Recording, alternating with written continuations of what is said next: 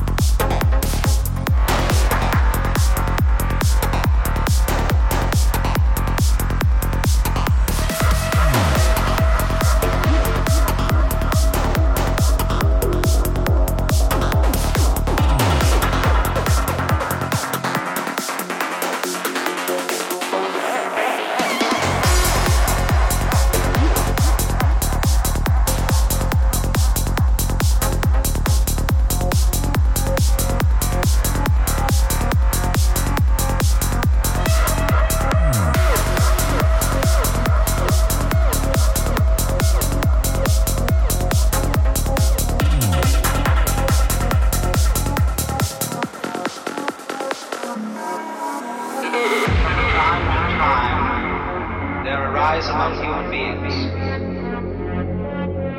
People seem to exude love as naturally as the sun gives out heat. We would like to be like that.